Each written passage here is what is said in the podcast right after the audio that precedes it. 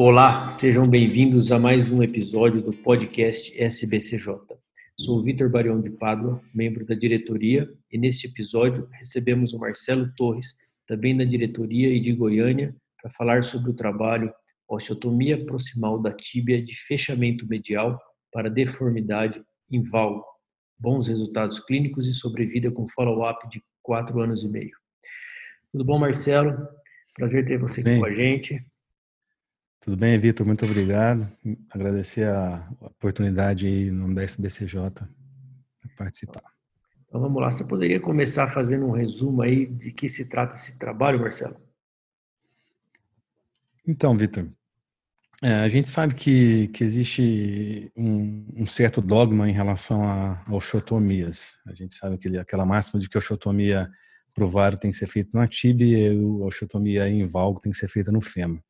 Então, esse estudo aí vem desmistificar, ajudar a desmistificar um pouco esse conceito e tem uma, uma casuística, talvez a maior casuística da literatura sobre o assunto e mostrando os casos em que a correção do, do valgo é feito na tíbia. Né. Esse trabalho começou com 176 pacientes que foram operados no período de 2008 a 2016. Eles conseguiram reavaliar no final 113 pacientes. Então, esses 113 pacientes é sem dúvida alguma a maior casuística da literatura de correção do valgo sendo feito na tíbia. É, a gente sabe que o mais importante hoje nesses casos de deformidade, seja em varo ou seja em valgo, é de se, fazer uma análise da, da origem da deformidade. A gente usa os critérios então de Paley, determinando os ângulos que existem padronizados já para o fêmur e para a tíbia, e assim a gente consegue saber em todos os casos onde que é a deformidade, qual é a origem. E nos casos do valgo, a literatura já está bem é, sedimentada, que mostrando que um terço dos casos a deformidade é na tíbia. A deformidade em valgo é na tíbia, então que a correção tem que ser feita na tíbia. Esse trabalho vai mostrar os resultados dessas correções na tíbia. Muito legal, Marcelo, interessante. E, então, pelo que você está falando, o trabalho aí, a direção dele é corrigir a deformidade onde ela está, né? Que nesses casos estava na tíbia. E uma vez que está na tíbia, ele faz essa ostomia proximal, ele faz de fechamento medial, né? Como é que é que ele faz essa técnica cirúrgica? Qual outra opção que a gente teria aí para fazer essa osteotomia proximal? É, eles, eles têm uma, um trabalho anterior, esse grupo é um grupo holandês, o, o autor sênior mais antigo é o Dr. Henry Mart, que é um, um autor bem reconhecido no meio da, da, da correção de deformidade, ele tinha um trabalho anterior, de 2001, mostrando que a correção, é, nos casos iniciais deles, eram feita com uma cunha de abertura lateral na tíbia proximal. Então, eles corrigiam a deformidade em valgo da metáfise da tíbia com uma cunha de abertura lateral, logo abaixo da, da sindesmose.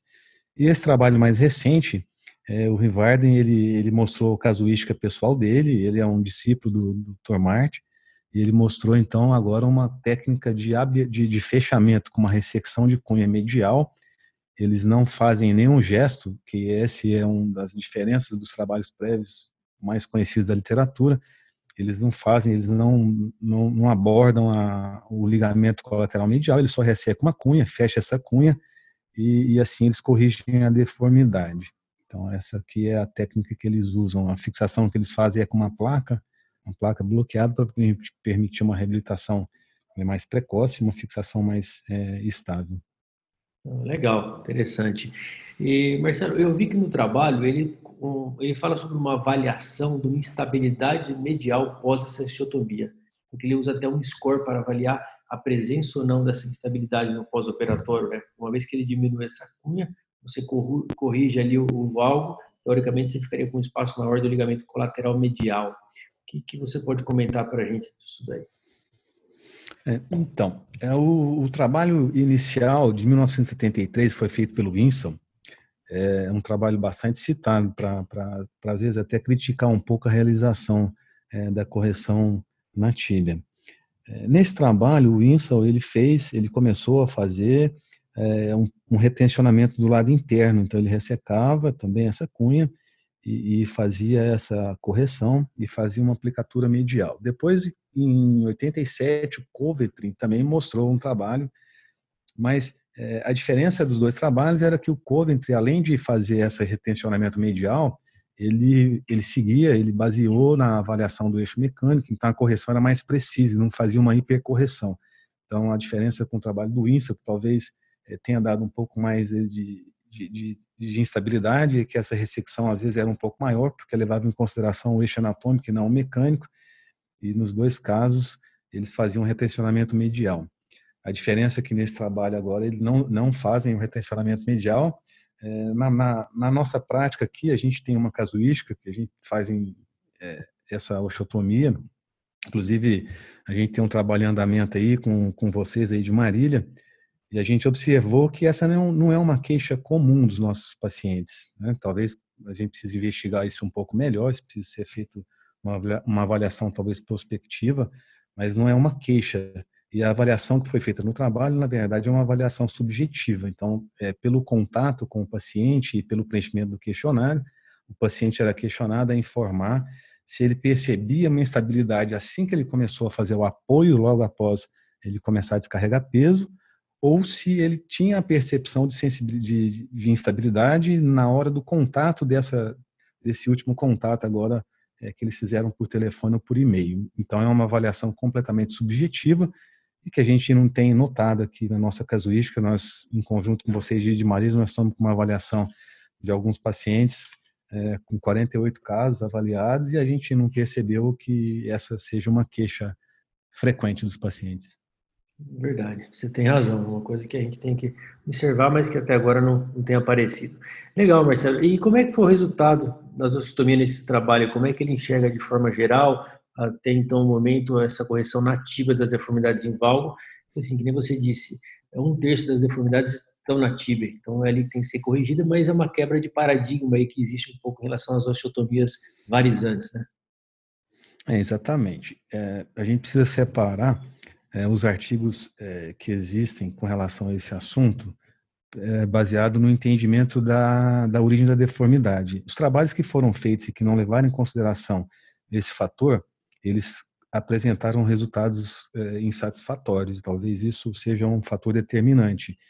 Outra consideração que tem que ser levado em conta é que nesse trabalho eles também falam da necessidade de observar a obliquidade da interlinha articular.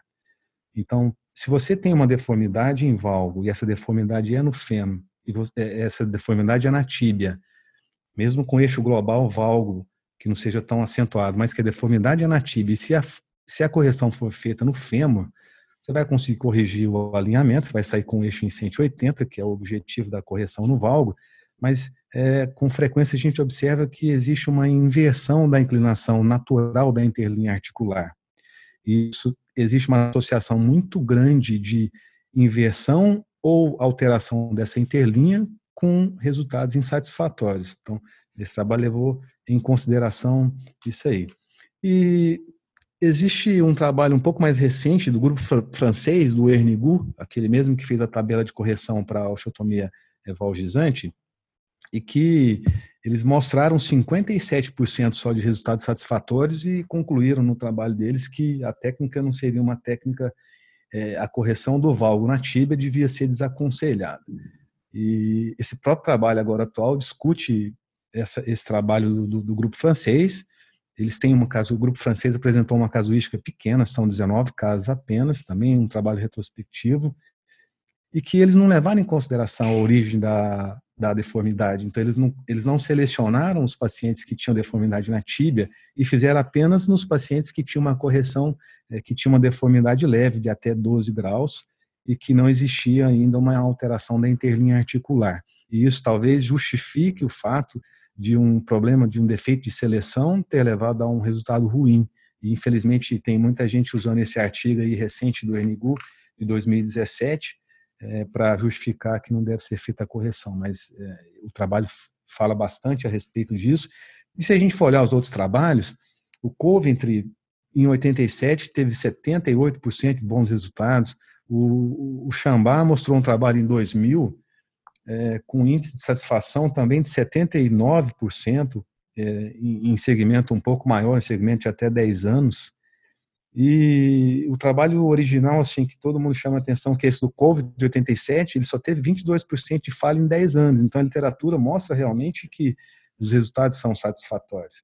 E esse grupo, esse trabalho, que é o maior da literatura, ele, ele teve um resultado muito bom. A gente observa aí no, na, na, discussão e na apresentação dos resultados deles que a, a taxa de falha foi muito baixa, a, a conversão, seja para uma prótese total ou para um novo, uma necessidade de algum outro procedimento, também foi menos de um quarto dos pacientes que teve que, que se submeter a esse procedimento num espaço mais curto de tempo. Estou mostrando que os resultados são satisfatórios e encorajadores, desde que seja feita uma seleção é, ideal é, dessa, dessa correção da deformidade, que acho que é esse que é realmente o ponto que tem que ser levado em consideração na indicação não só da osteotomia é, no valgo, mas em qualquer deformidade, o critério de seleção do paciente é o que deve ser levado em consideração. E hoje a gente sabe então que o que é importante analisar o eixo global do membro, determinar onde é a deformidade, se no fêmur ou na tíbia, lembrando que no valgo, assim como no varo, muitas vezes a deformidade ela acontece nos dois ossos. Então acontece uma deformidade em valgo no fêmur, uma deformidade em valgo na tíbia, uma alteração da interlinha articular e que às vezes é necessário uma correção nos dois ossos, que é a dupla osteotomia. E às vezes é, isso não é tão, tão simples assim, mas tudo isso tem que ser levado em consideração. Perfeito, Marcelo, muito bom. Eu acho que essa é a minha principal mensagem aí, eu estou de acordo que é localizar corretamente aonde está a deformidade e prestar atenção à obliquidade da interlinha também, que às vezes isso não é levado em consideração. Muito bom, acho que conseguiu abordar bem aí essa questão da osteotomia. Vou pedir só para você fazer para a gente suas considerações finais aí, relacionando o trabalho com a sua prática clínica. A gente sabe que você tem uma experiência grande com esse tipo de osteotomia, ah, rapidamente, quais são suas principais indicações? Você tem alguma dica sobre a osteotomia e suas considerações finais em relação a esse tema? Como consideração final, eu queria colocar que a osteotomia varizante para correção da deformidade em valgo é uma, é uma cirurgia que tem seu lugar, é uma, é uma indicação que deve ser bastante é, precisa após uma boa análise da origem da deformidade. Chamar atenção, então, para a análise da, da inclinação da interlinha articular, que a gente quando vai indicar, a gente nunca deve alterar a inclinação natural da interlinha articular. E chamar atenção também que talvez a gente precise de ficar um pouco mais atento a essa questão da instabilidade medial que pode ser criada pela ressecção da cunha medial. E talvez a gente vai passar a observar um pouco mais durante a, a cirurgia, após a ressecção da cunha, a fixação, a gente pode testar e ver se tem alguma instabilidade medial e se precisa ser feito algum, algum gesto.